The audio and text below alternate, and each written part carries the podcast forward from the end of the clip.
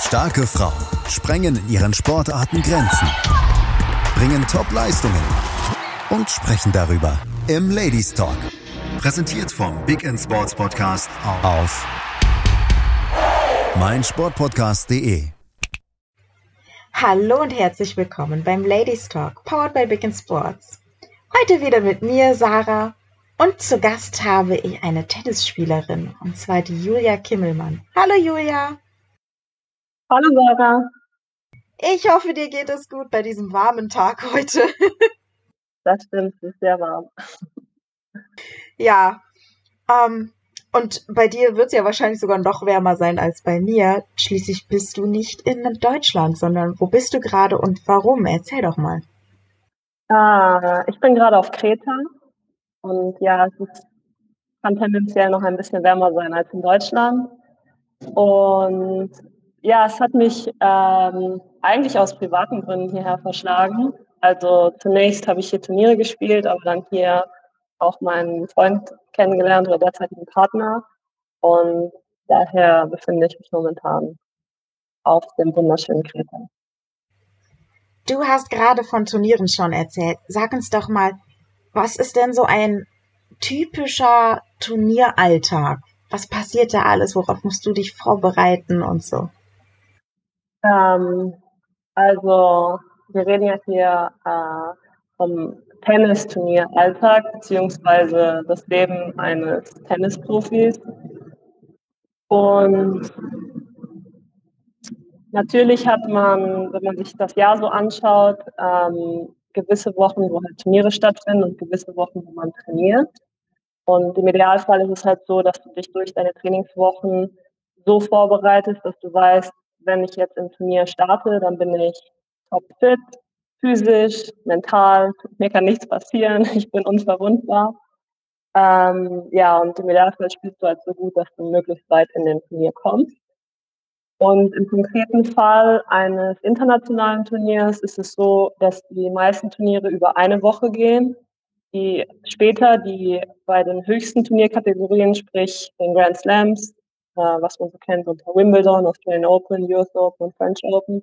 Die gehen auch über zwei Wochen, weil die Spiele halt so intensiv sind. Ähm, bei Männern, bei den Männern ist es ja so, dass es eine verlängerte Version quasi gibt in den Matches und da ist es halt gut, wenn man sich ein, zwei Tage erholen kann und da ist es so, dass die äh, Turniere dann über zwei Wochen laufen. Aber im Prinzip ist es so, dass du jeden Tag ein Match hast. Und je nachdem, ähm, wie groß die Turnierfelder sind, müsstest du von der ersten Runde, die du spielst, bis ins Finale mindestens fünf Matches bestreiten. Das heißt, ja, wenn das Turnier am Montag oder Dienstag startet, hast du das Finale dann am Samstag oder am Sonntag. Ja, interessant. Und wie läuft so ein Turnier ab? Ich meine, man kennt dies aus dem Fernsehen, aber da sieht man ja wirklich nur das, was die Kameras einfangen. Und ihr habt doch bestimmt auch eine ganz spezielle Vorbereitung zum Turnier. Ich denke mal, die ist bei jedem Athleten anders. Vielleicht ist die auch für jedes Turnier anders. Oder ja, gibt's da irgendwie Sachen, wie du dich ganz speziell darauf vorbereitest? Also im Grunde genommen weiß ich ja vorher, auf welchem Belag ich spiele, weil äh, der kann auch durchaus sich ändern. Es gibt Rasen, wenn man jetzt an Wimbledon denkt, ist alles schön grün und gepflegt. Ähm, dann gibt es Asche, das ist halt dieser rote Untergrund, den man kennt, äh, auf dem man dann auch sieht, wenn man im Fernsehen schaut, dass man darauf sehr gut rutschen kann. Aber die Schuhe haben ein besonderes Profil, dass man nicht ausrutscht, sondern einfach den Sand quasi nutzt, um ja, äh, um die Bewegung halt im Rutschen quasi abzustoppen, wenn es, wenn, wenn es sein muss. Und dann gibt es halt noch Hardcore, das ist könnte man sich als Beton vorstellen, ähm, aber das sind verschiedene Gummischichten, die aufgetragen werden und den Ball dann dementsprechend schneller machen lassen oder äh, langsamer abspringen lassen. Ähm, ja, und mit Blick auf diese Untergründe würde ich mich dann auch dementsprechend auf das Turnier beziehungsweise auf den Untergrund vorbereiten. Und natürlich spielt es auch eine Rolle, wo die Turniere stattfinden, ähm, weil wenn ich jetzt wärmere Gebiete fahre, dann weiß ich, okay, wie sind die Temperaturunterschiede zu wo ich jetzt herkomme. Äh, genauso gut kann es sein, dass ich in kältere Gebiete fahre und im Idealfall würdest du auch genügend Tage vor dem Turnier anreisen, ähm, dass du dich unter den Turnierbedingungen quasi vorbereiten kannst. Und ja, dann halt optimal startest, sobald das Turnier auch losgeht. Ja, interessant. Ähm, du hast auch gesagt, du, äh, ja, ideal wäre es, wenn man früher anreist. Ähm, du reist aber bestimmt nicht alleine an. Wer kommt denn da alles mit? Es kommt drauf an. Also äh, wieder ein Idealfall wäre, wenn du mit deinem Team reisen kannst, das dich auch zu Hause betreut.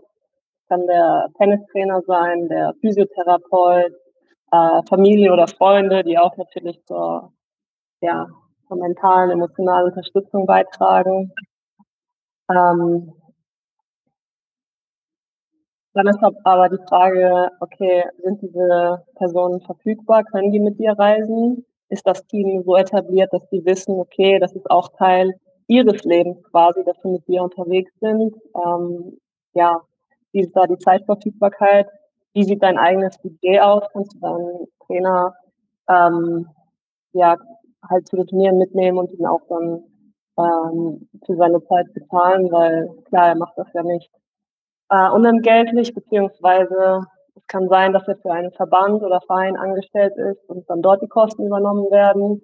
Aber das Spektrum ist halt sehr, sehr breit. Also es kann sein, dass du im besten Fall mit deinem Team reisen kannst, Kosten werden übernommen. Du musst dir halt keine, keine Sachen Gedanken machen und auf der anderen Seite des Spektrums bist du halt erstmal allein unterwegs und musst gucken, äh, wie kommst du zu den Turnieren, welche Turniere kannst du äh, bestreiten und ja, dann halt gucken, ob du peu aufbauen kannst, dass sich halt jemand auch mit begleitet. Ja, das glaube ich mir. Du hast auch gerade schon ähm, ein bisschen das Geld angesprochen und ich habe von anderen Sportlerinnen gehört, dass die Ausrüstung manchmal gar nicht so ohne ist. Ähm, beim Tennisspielen, ich meine, Tennisspieler und Schuhe hast du angesprochen. Gibt's noch was, wo man richtig drauf achten muss, dass man da eine bestimmte Qualität hat? Oder gibt's Unterschiede auch bei den Tennisschlägern? Ich weiß nicht, wie man das da drin nennt, dieses Netz da oder so. Die Seite. Ah, okay. Äh, ja, auf jeden Fall. Mit Sicherheit sind die Schuhe und die Schläger das wichtigste Equipment, weil letztlich was du am Oberkörper und am Unterkörper trägst. Äh, das muss regelkonform sein, also du kannst nicht alles tragen, was du möchtest. Aber welche Marke das jetzt ist, ob das äh, ein, ein No-Name-Marke ist oder ob das möglicherweise ein Familienmitglied für dich genäht hat, das spielt eigentlich nicht so sehr die Rolle. Ähm, wichtig ist halt wirklich, je nachdem, auf welchen Belag du spielst, dass deine Schuhe gut zu dir, zu deinem Fuß passen, weil du trägst die sehr, sehr viel. Im Idealfall hast du auch äh, mehrere Paar Schuhe und kannst diese wechseln, dass die, ähm, ja, dass der, der Verschleiß ist groß, aber ähm, dass sich das halt so einigermaßen in, in Grenzen hält, dass, dass du immer ein gleiches Paar Schuhe halt irgendwie noch äh, in, der, in, in deiner Tasche mit dabei hast. Und natürlich, ähm, der Schläger macht sehr, sehr viel aus ist nicht nur das Modell und die Seite, die zueinander stimmen müssen, ähm, die dann auch zu deinem Spiel passen müssen, weil je nachdem, wie dein Spielstil ist, kann dich dein Schläger enorm unterstützen. Ähm, dann, selbst wenn du den Schläger hast, was man im Profibereich gerne macht, man passt ihn noch individuell auf dich an. Also da gibt es spezielle Leute, die sich eigentlich nur darum kümmern, dass die Schläger ausgewogen sind. Wenn du jetzt mehrere Schläger hast, dass die alle identisch sind äh, vom Gewicht, das kann man halt immer nicht ähm, das ist eigentlich nicht selbstverständlich, wenn man, selbstverständlich, wenn man die jetzt irgendwo kauft, dass die alle gleich sind. Und für dich ist es aber als Profispieler gerade wichtig, dass egal welchen Schläger du jetzt in die Hand nimmst, dass du das gleiche Gefühl hast. Ähm, sprich, wenn die Seite reißt und du nimmst den nächsten Schläger, dass es halt identisch ist, dass du dich nicht noch erst mit dem Schläger warm spielen musst quasi. Ähm, und da gibt es Leute, die, die sich darum kümmern. Und das ist dann schon sehr speziell und auch individuell. Wow, das hört sich mega interessant an, aber auch sehr aufwendig an. ja, zum Glück sind das Sachen, wo sich der äh, Spieler nicht so aktiv darum kümmern muss. Also da ist halt wichtig, wenn man im Team jemanden hat, der sich damit auskennt oder selbst wenn er nicht im Team ist, aber dass man irgendwie Kontakte zu jemandem hat, der das halt professionell betreibt, der kommt dann zu dir, man trifft sich auf dem Tennisplatz, er sieht, er, er sieht, wie du spielst, was zu dir passen könnte und dann ist das eigentlich, ja, ist es kein sehr großes Projekt. Innerhalb von ein paar Stunden sollte man eigentlich rausgefunden haben, welches Setup passt für den Spieler. Und dann ist das seine Aufgabe. Also, ähm, ja. Also eben auch noch zu den Kosten, äh, was du das ist auch eine Frage. Äh, häufig ist es so, dass Tennis-Equipment ähm, von den äh, einzelnen Marken übernommen werden kann. Also es kann sein, dass du ähm, einen Pfleger oder Schuhsponsor hast, ähm, weil Produktsponsoring häufig noch am einfachsten ist. Sie geben dir das Produkt und natürlich deine Umgebung wird darauf aufmerksam, ah, was trägt dieser Spieler für, für Schuhe oder was spielt er für einen Schläger. Das heißt, sie haben auch einen Mehrwert von, aber das äh, findet eher auch im, ja, im Leistungsbereich statt. Also als äh, Clubspieler müsstest du vermutlich dann gucken, wo du deine besten, wo du die besten Schläger für dich herbekommst, die besten Schuhe. Kann über den Tennisverein laufen, es kann über das nächste Sportgeschäft laufen. Also da macht es eigentlich auch Sinn, ähm, äh, in das Equipment zu investieren, weil es wirkt sich schon auf das Spielverhalten aus. Und meistens gerade die Schläger, die halten schon, je nachdem, ähm, wie intensiv und wie viel man spielt, aber ich denke so, ja, je nach Pensum, zwei, drei, vier Jahre kann man gut mit denen spielen und womöglich auch länger bei guter Pflege.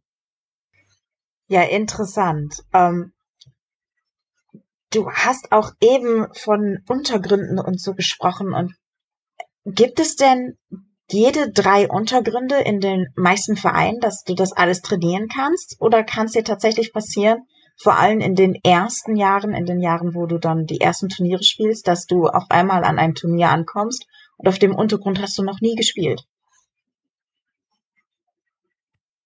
Ähm, ja und nein. Also häufig ist es so, wenn man jetzt an deutsche Vereine denkt, dass man draußen, sprich in der Sommersaison, wenn das Wetter gut ist, ähm, meistens auf Asche spielt und dann im Winter, wenn es dann in die Halle geht, weil es ist in den meisten Fällen unmöglich, äh, draußen weiterzuspielen. Es ist einfach zu kalt, es kann frieren, es kann schneien. Ähm, da ist es nicht so wie im Fußball, dass man dann draußen bleibt, sondern es wird halt äh, in einer Halle gespielt und da ist der Belag meistens Teppich. Mittlerweile gibt es aber auch einige, ähm, einige Hardcores, auch deutschlandweit, weil die kommen auch immer mehr. Also Teppich war das, was man früher am meisten angetroffen hat. Ähm, ja, und jetzt kann es durchaus auch sein, dass es ähm, Hardcore-Teilen gibt und Asche im seltensten Fall. Also das gibt es auch vereinzelt, dass die Asche jetzt in einer Halle ist, aber meistens würde man das da draußen finden und dann Teppich oder Hardcore drin. Und ähm, was vor allem beim Teppich oder auch beim Hardcore der Fall sein kann, je nachdem wie alt oder abgespielt oder auch vielleicht äh, das nicht äh, verlegt, die Tennisplätze, beziehungsweise der Boden der Plätze ähm, sind, äh, ändert sich auch das Spielverhalten. Das heißt, es kann sein, dass ich weiß, es ist eine Turnierphase, wo auf Hardcore gespielt wird, die Halle aber schon 30 Jahre alt ist, dann ist sie schon sehr, sehr abgelaufen. Und das führt dazu, dass der Untergrund tendenziell schneller ist. Und also das heißt, ich kann mich zwar auf Hardcore in Deutschland dann vorbereiten, aber ich fahre zum Turnier und sehe, oh, das ist auch ein Hardcore, aber das Spielverhalten ist komplett anders. Also das stimmt schon eigentlich von Ort zu Ort kann das sich unterscheiden. Gibt es einen Lieblingsuntergrund von dir, wo du am liebsten drauf spielst? Äh, es kommt drauf an. Also eigentlich ist mein Spiel jetzt insbesondere ganz gut ähm, für, für Aschi gedacht, weil ich tendenziell variabel und mit verschiedenen Spin spiele und die Asche davon halt gut annimmt. Ähm, gleichzeitig ist das aber auch so ein Spielprozess, dass ich auf äh, Hardcore immer, immer besser spiele. Da muss ich mein Spiel ein bisschen anpassen, weil es halt etwas schneller ist. Ähm, auf Rasen habe ich früher mal ein Turnier gespielt. Ähm, also sprich in meiner Karriere noch nicht besonders viele. Und es hat mir auf jeden Fall Spaß gemacht und da wäre auch interessant zu sehen, wie, wie ich mein Spiel jetzt äh, auf dem, ja, welche Wirkung das auf diesem Untergrund haben könnte. Also so gesehen kann ich sagen, ich bin variabel genug, dass ich mich nicht auf einen Untergrund festlegen müsste, dass ich sage, oh, ich kann jetzt am erfolgreichsten nur dort spielen. Ähm, das ist immer so, glaube ich, das Herausfinden, welche Anpassungen muss ich vornehmen. Ähm, ja, damit das Spiel halt trotzdem effektiv bleibt auf dem jeweiligen Untergrund. Ja, cool. Ähm, ich würde sagen, das waren sehr viele schon sehr interessante Informationen. Wir verabschieden uns einmal kurz in die Werbung und sind gleich wieder da. Bis gleich. Schatz, ich bin neu verliebt. Was? Da drüben. Das ist er. Aber das ist ein Auto. Ja, eben. Mit ihm habe ich alles richtig gemacht. Wunschauto einfach kaufen, verkaufen oder leasen. Bei Autoscout24. Alles richtig gemacht. Und da sind wir auch schon wieder. Ja, Julia, du hast jetzt gerade eben schon ein bisschen so über die Untergründe und auch ein bisschen über die Turniere gesprochen. Ähm, eine Frage habe ich noch. Was war denn so dein längstes Turnier, was du gespielt hast? Also äh, das längste Turnier sind meistens die Turniere, wo du besonders weit kommst. Wie gesagt. Ah. Weil im Tennis ist es äh, traditionell so, dass man eigentlich so ein K.O.-System spielt. Also man hat ein äh, sogenanntes Turnierfeld oder ein Turnierbaum, wo jetzt zum Beispiel 32 Spieler aufgeführt werden und dann spielen die jeweils in Paaren gegeneinander und ähm, dann in der nächsten Runde hast du nur noch 16, dann 8, dann 4, dann 2 und das wäre dann das Finale. Äh, von dem her das längste Turnier sicherlich die, wo du bis ins Finale gekommen bist. Und Ansonsten müsste ich überlegen, was waren die längsten Matches, wie das vielleicht noch interessant sein kann. Weil beim Tennis ist es tatsächlich so, eigentlich kann das äh, Match starten und du weißt nicht, wann man fertig wird.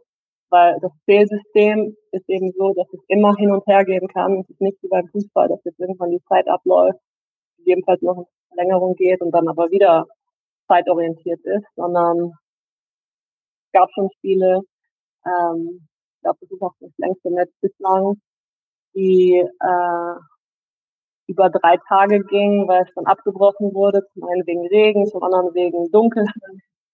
Und das war ein Spiel in Wimbledon, wo es auch so war, dass im letzten Satz halt nicht ein, ein Tiebreak entscheidet.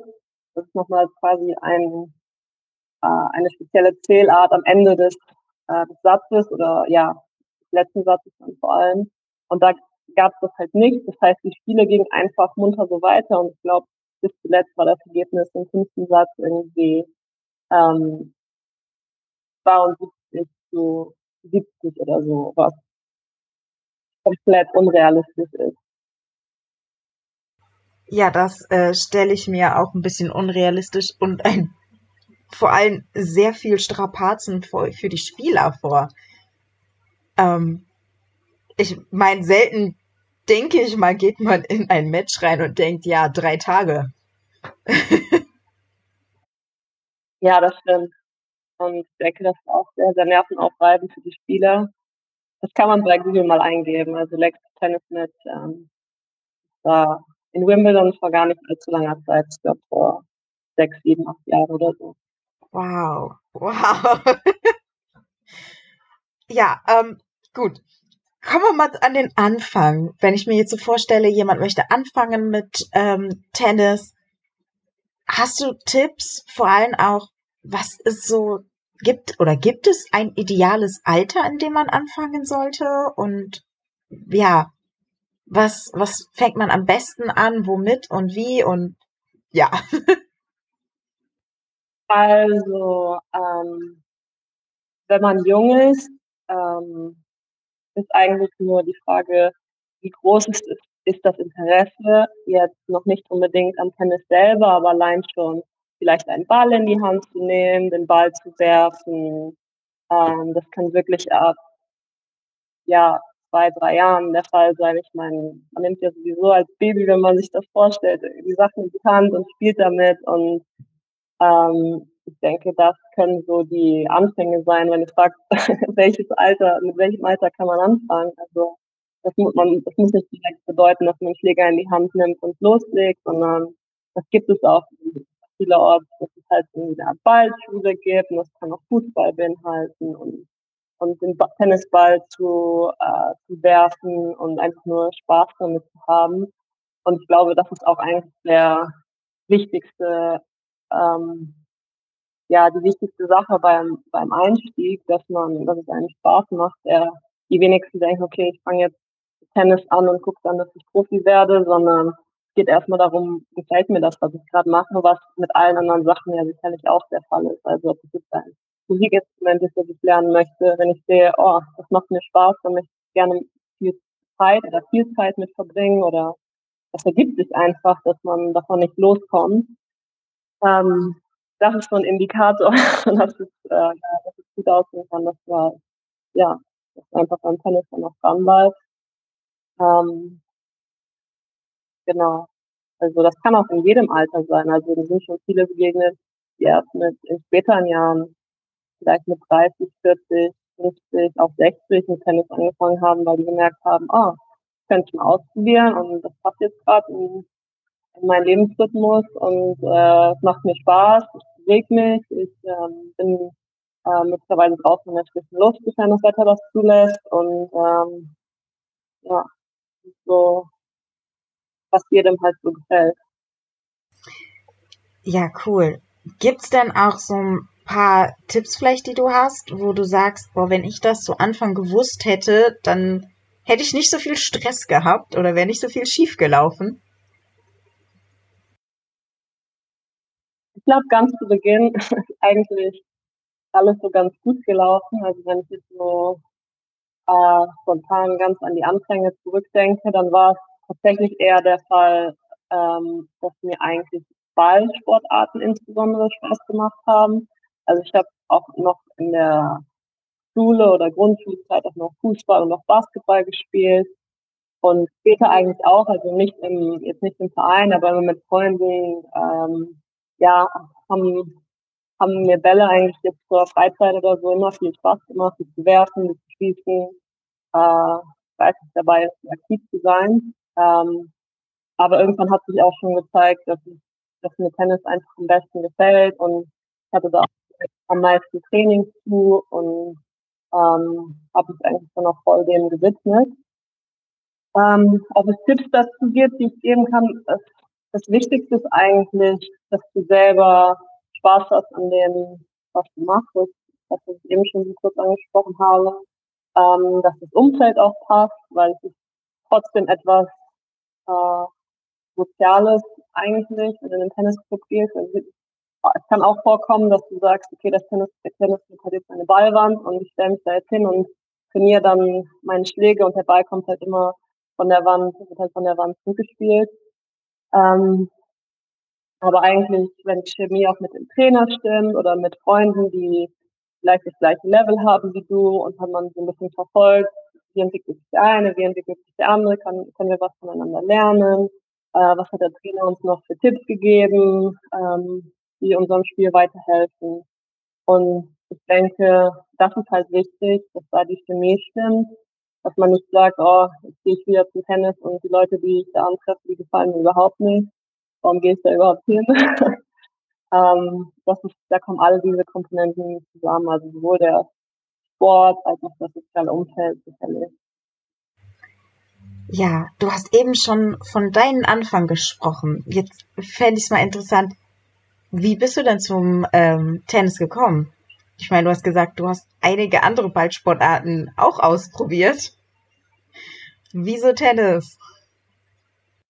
Hm, ich glaube, ganz ursprünglich habe ich Tennis gespielt, weil mein Vater und meine Schwester gespielt haben und meine Schwester dann eigentlich auch in einem ähm, ja, Pensum, das schon sehr regelmäßig war. Das heißt, ich habe auch fast jeden Tag trainiert und ähm, sobald die Zeit da war, hat sie auch Turniere gespielt und wenn die Turniere weiter weg waren, sind wir natürlich als Familie ähm, zusammen ja, zu den Turnieren gefahren. Das heißt, ich war schon auch irgendwie äh, immer ja im Tennis unterwegs, auch wenn ich selber nicht gespielt habe.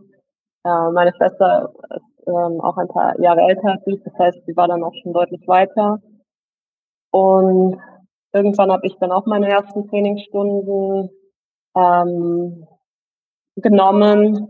Wie gesagt, es war auch am Anfang so, dass es natürlich so Kindergruppen waren, Ballschule, so was ich eben schon angesprochen hatte, aber dann erinnere ich mich, dass es doch auch mit einem Trainer war, der selber aus einem professionellen Umfeld kam, der auch Bundesliga in Deutschland gespielt hat.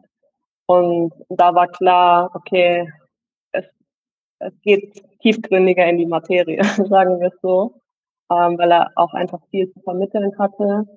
Und ähm, ja, so hat sich das eigentlich entwickelt. Das ist, glaube ich, so ein normaler Prozess, dass man, wenn man et etwas von jemandem lernt, dann guckt man, okay, was kann der mir beibringen, ähm, wie weit oder wie lange arbeiten wir zusammen, wann merke ich, dass der Zeitpunkt gekommen ist, dass ich vielleicht Input von jemand anderem brauche oder vielleicht ähm, ja, bin ich in einem Verein groß geworden und merke, okay, ähm, der hat mich super unterstützt und irgendwann ist halt der Punkt, möglicherweise den Verein zu wechseln, das Trainingsumfeld zu wechseln, mit anderen Spielpartnern in Kontakt zu kommen.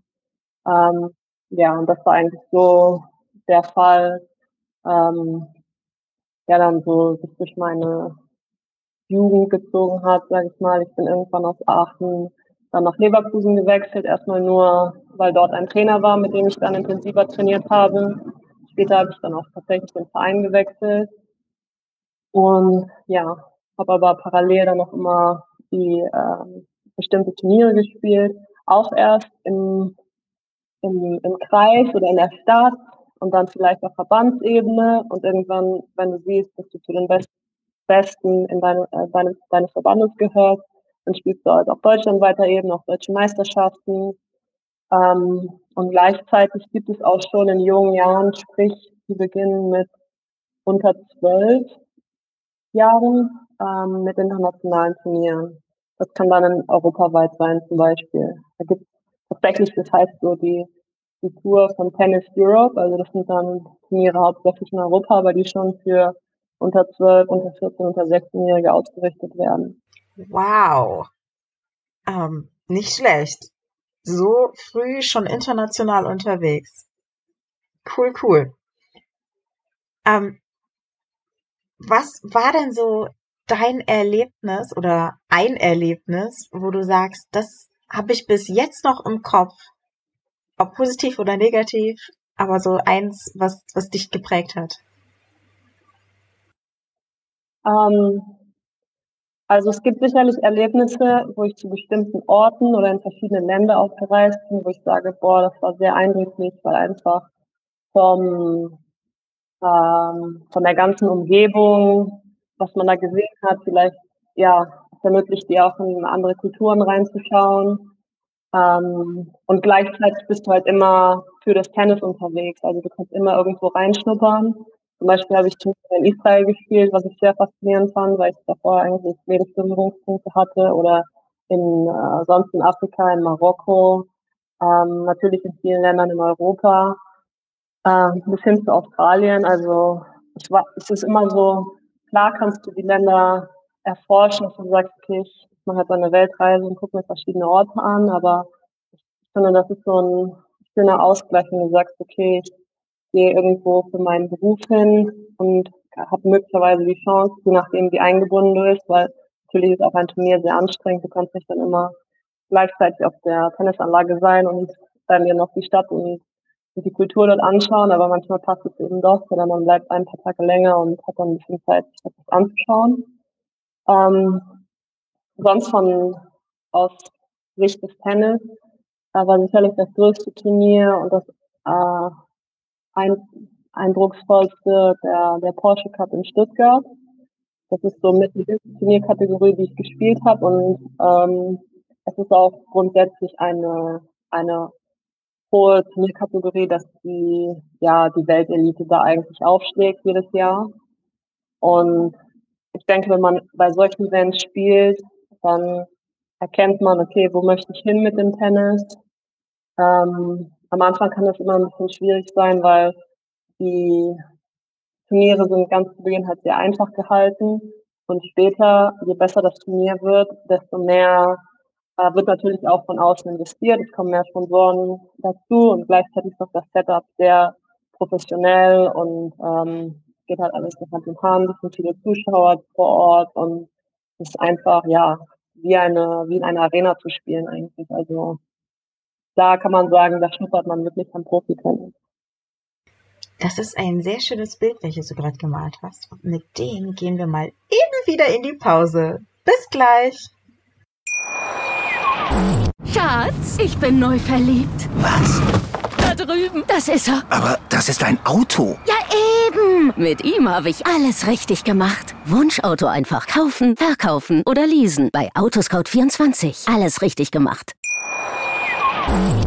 Und da sind wir wieder aus der Werbung raus. Ja, wenn ihr richtig zugehört habt, habt ihr die Julia immer reden hören, wenn sie über Turniere gesprochen hat oder auch Tennis. Es war immer in der Vergangenheit. Und da gibt's einen Grund für. Magst du uns den zu erzählen, Julia?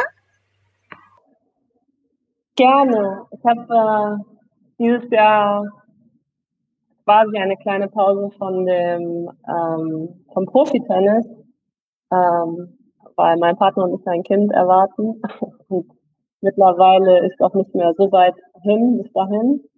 Ähm, das heißt, das ganze Jahr ja war halt von äh, davon geprägt und zu gucken, okay, wie verändert sich das Leben, wie verändert sich der Körper natürlich. Ähm, gerade hier auf Kreta auch mal äh, sich zu setteln, weil eigentlich ist es, war es immer so untypisch für mich, halt relativ lange an einem Ort zu bleiben, dadurch, dass die Turniere halt überall stattfinden und äh, ja, das war, kam selten vor, dass ich länger als ein paar Wochen vielleicht irgendwo mal dann zu Hause war.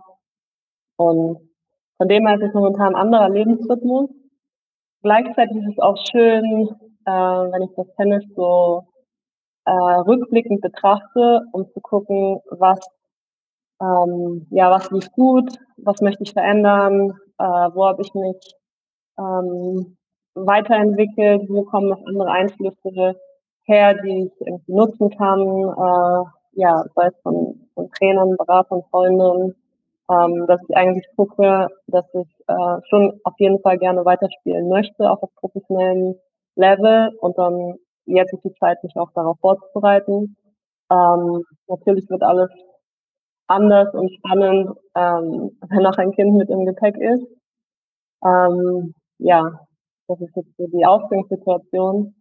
Ich glaube, was halt echt schön ist, dass ähm, das hat mehr mit dem Ort zu tun, wo ich jetzt hier bin, dass äh, wie ich ganz zu Beginn gesagt habe, dass ich eigentlich nach Kreta gekommen bin, weil ich hier Turniere gespielt habe und man sieht hier auch, dass nach und nach so, dass es eine wachsende Turnierlandschaft gibt. Das heißt, selbst im nächsten Jahr, wenn ich Anfang des Sommers wieder starten wollen würde und ähm, ja, mich körperlich fit fühle und die Vorbereitung gut läuft, ähm, werden hier auch einige Turniere stattfinden, was halt total der Luxus ist, weil im seltensten Fall hast du die Turniere quasi vor der Haustür und in dem Fall sind es halt dann auch die internationalen Turniere, für die es dann die Welt, äh, Weltranglistenpunkte gibt, die dann für die Weltrangliste zählen. Und ich kann mich da, wenn ich jetzt das nächste Jahr anschaue, ähm, eigentlich ein bisschen entspannen, dass ich weiß, es kommt nicht so viel Reisen auf mich zu. Ich kann mich erstmal mit dem Kind so einleben und erstmal gucken, dass alles in Ordnung ist, dass alle, alle gesund sind. Und gleichzeitig, wenn es mal wieder Richtung Tennis geht, weiß ich, ich habe halt hier auch die Möglichkeiten oder die besten Möglichkeiten vor Ort, bevor es mich dann wieder äh, ja, in die Weltgeschichte verschlägt, sozusagen. Ja, dann erstmal herzlichen Glückwunsch von mir. Vielen lieben Dank. Danke dir. Und man hat ja auch gerade schon rausgehört, so ganz vom Tennis los kommst du ja nicht. Und ich habe auch gehört, du äh, machst gerade nebenbei so ein paar Projekte, ähm, ziehst du mit auf und alles. Erzähl uns doch mal, was machst du jetzt so?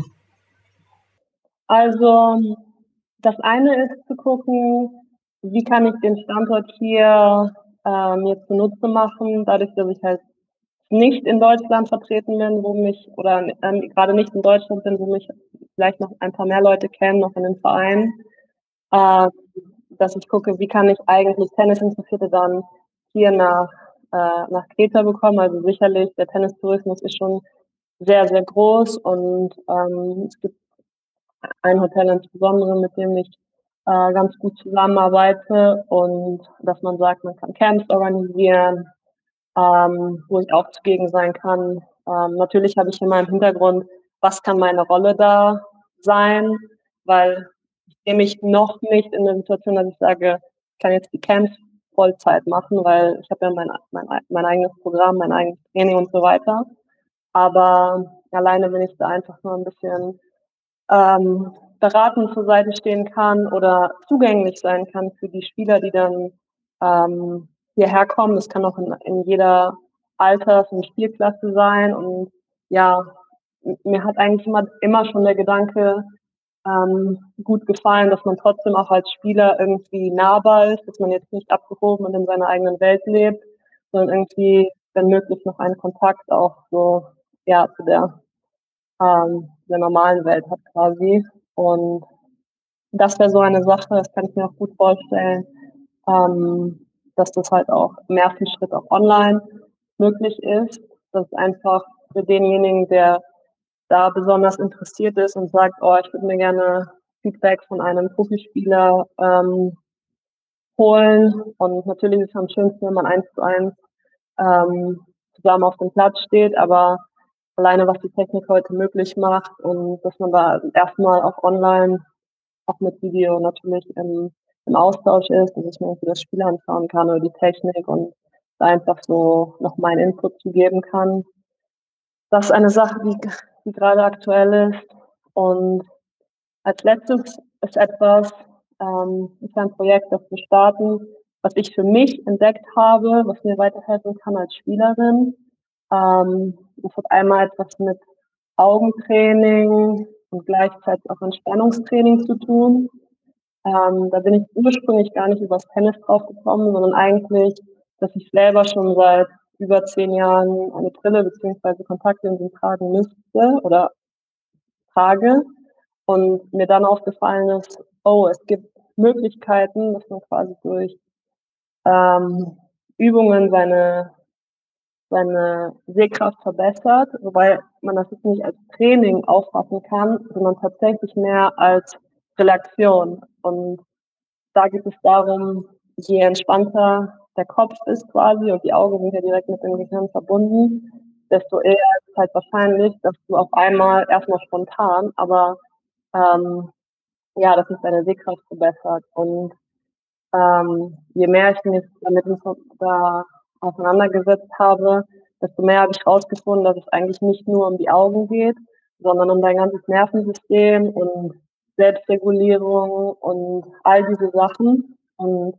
da bin ich dann auf meinen Trainer zugegangen, mit dem ich das, ähm, ja, mit dem ich die Übungen gemacht habe, dass wir gesagt haben, wir überlegen uns etwas gezielt für Sportler zu entwickeln, was auch an, online stattfindet, ähm, dass jeder eigentlich davon profitieren kann.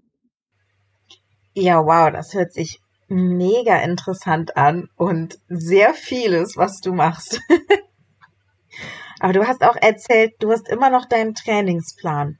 Das heißt, ähm, du trainierst trotzdem noch weiter, aber nicht mehr so intensiv?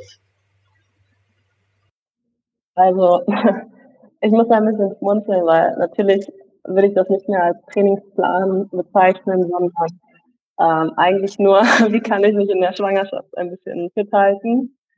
Ähm, es lief auch lange Zeit sehr äh, normal, sage ich mal, in den ersten Monaten. Ich glaube, das war jetzt bei mir nicht der Fall, aber ich habe schon davon gehört, dass schwangere Tennisspieler in dem Fall auch noch Turniere bestritten haben. Ich vermute, das war noch in den ersten drei Monaten, wo sich die ähm, körperlichen Veränderungen noch so im Rahmen halten, wobei gerade der Anfang bei mir war so, dass ich sehr, sehr müde war. Also ich, ich hätte auch trainieren können, nicht weil irgendwie ein großer, irgendwie ein großer Bauch hätte, sondern einfach, weil ich total kaputt war. Also ich habe die Nächte gut geschlafen, aber dann irgendwie den Eindruck, okay, ich muss tagsüber mich nochmal hinlegen, weil ja, es war halt ein bisschen schwierig. Aber im Grunde genommen, da wo ich mich dann wieder fitter gefühlt habe, habe ich auch gespielt, und ähm, eigentlich immer so in dem Rahmen, dass ich mich gut gefühlt habe. Und ähm, ja, das war so klar auf dem Platz, vielleicht noch ein bisschen im Fitnessstudio. Ähm, das hat auch dann damit zusammengehangen, dass ich gedacht habe, okay, welche Sachen kann ich ausprobieren, wie kann mein Trainingsplan aussehen, ähm, wenn ich dann tatsächlich wieder starte. Ähm, aber jetzt in der letzten Zeit, also ich bin jetzt im achten Monat und ich merke langsam, wenn ich auf dem Tennisplatz bin, äh, ja, es ist, ist schwierig. Also ich glaube, jetzt ist auch langsam die Zeit, wo ich denke, wenn mir jemand ein paar Bälle zuwirft, dann kann ich noch ein bisschen auch noch ein paar Bälle schlagen oder vielleicht noch ein bisschen was an der Technik machen. Aber eigentlich merke ich auch, ich habe die Zeit jetzt so gut genutzt, wenn ich jetzt die nächsten Wochen äh, nicht spiele, kommt mir das, also kommt das, kommt das mir zugute und ähm, es war auch nie der Fall, dass ich gesagt habe, okay, ich muss jetzt oder ich verliere irgendwie Zeit oder wie kann es sein, dass ich jetzt nicht spiele, sondern im Gegenteil. Ich habe eigentlich immer nur gespielt, wenn ich gemerkt habe, okay, jetzt macht es Spaß, jetzt habe ich da Lust zu. Und wenn es dann jetzt äh, halt nicht mehr geht, dann ist das völlig in Ordnung. Ja, das hört sich auf jeden Fall sehr äh, gesund an, was du da machst. Äh, und auch, dass du dir keinen Stress damit machst. Und ich habe gerade mal auf die Zeit geschaut. Wir sind schon echt lange am Reden. Gibt es noch etwas, worüber du gerne noch reden möchtest, was wir noch nicht angesprochen haben oder wo du sagst, das möchte ich nochmal ansprechen, weil das war nicht lang genug, war nicht präzise genug. ich muss gerade überlegen, also ich denke, wenn sich jemand überlegt, selber Tennis zu spielen, dass sich immer fragt, okay, ja, warum mache ich das jetzt? Selbst in jungen Jahren kann es sein, dass die Eltern vielleicht einen großen Einfluss haben, dass sie sagen, ja, wir möchten, dass du spielst. Und letztlich ist es so die eigene Lebenszeit und die eigene Lebensenergie, wo jeder ähm, für sich äh, rausfinden müsste, okay, passt das jetzt für mich, möchte ich das machen, was sind so die Hintergründe, dass ich das mache. Ähm, ich glaube, ein Thema, was noch anzusprechen Geld oder was interessant wäre, ist, wenn du tatsächlich jetzt Jugendspieler bist oder gerade aufwächst und du merkst, okay, Tennis macht mir super viel Spaß und ich könnte mir vorstellen, das professionell zu betreiben. Ähm, was es da halt noch zu beachten gibt, da äh, vielleicht ein paar Erfahrungen zu teilen, die, ja, bei mir aufgekommen sind, ähm, da ja auch nicht immer alles glatt läuft, sondern durch die Fehler, die du machst, sammelst du deine Erfahrungen und kannst dann darauf reagieren und es dann besser machen. Und ja, ich glaube, abschließend wäre das halt etwas, was ich sagen könnte, dass wenn irgendwie ähm, Interesse nach Feedback irgendwie in jedwelcher Hinsicht besteht als, als junger Spieler, als aufwachsender Spieler, vielleicht als schon äh, älterer, etablierterer Spieler, ähm, das, was ich eben gesagt habe, dass ich eigentlich gerne auch nahbar bin und wenn ich Nachrichten dazu erreiche, auch gerne darauf eingehen kann. Ähm, also wenn jemand das hört und denkt, ah, ich habe eine Frage, die irgendwie Tennis und äh, Fitness irgendwie in den Bereich fällt und ähm, da wäre es interessant zu hören, was ein Profisportler dazu sagt. Sofern es meine Zeit zulässt, ähm, würde ich gerne auch etwas zurückgeben und kann darauf dann reagieren und meinem besten Wissen irgendwie hoffentlich helfen. Ja, das waren sehr schöne Worte. Und wer sich jetzt fragt, wie kann ich denn die Julia kontaktieren?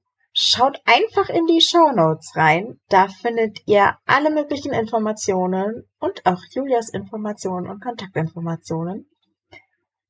Ähm, ja, mir bleibt jetzt einfach nur noch zu sagen, danke Julia, dass du da warst. Es hat mir sehr viel Spaß gemacht. Vielen lieben Dank für die Einladung. Es hat mir auch sehr viel Spaß gemacht, mit dir zu sprechen.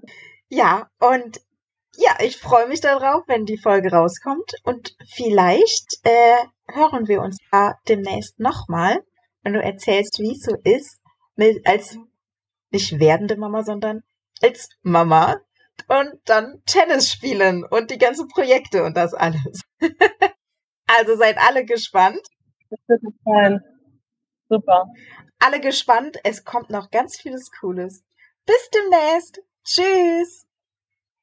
Bis bald. Schatz, ich bin neu verliebt. Was? Da drüben. Das ist er. Aber das ist ein Auto. Ja, eben. Mit ihm habe ich alles richtig gemacht. Wunschauto einfach kaufen, verkaufen oder leasen. Bei Autoscout24. Alles richtig gemacht. Dir hat dieser Podcast gefallen? Dann klicke jetzt auf Abonnieren und empfehle ihn weiter. Bleib immer auf dem Laufenden und folge uns bei Twitter, Instagram und Facebook. Mehr Podcasts aus der weiten Welt des Sports findest du auf meinsportpodcast.de. Schatz, ich bin neu verliebt. Was? Drüben. Das ist er. Aber das ist ein Auto. Ja, eben. Mit ihm habe ich alles richtig gemacht. Wunschauto einfach kaufen, verkaufen oder leasen. Bei Autoscout24. Alles richtig gemacht.